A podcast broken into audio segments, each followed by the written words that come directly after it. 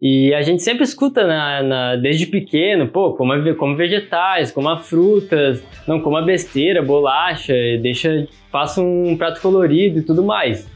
E tudo isso aí praticamente é verdade.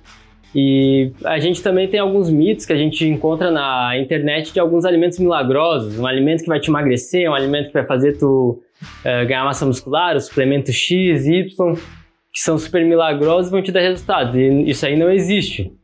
Mas existem alguns grupos de alimentos que o contexto total da dieta vai fazer com que tenha uma saúde melhor, uma alimentação saudável.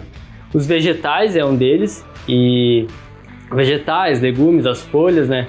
As frutas, as proteínas e por fim reduzir o máximo que conseguir dos alimentos industrializados, como fast food, né? Açúcar, açúcar refinado, uh, gorduras,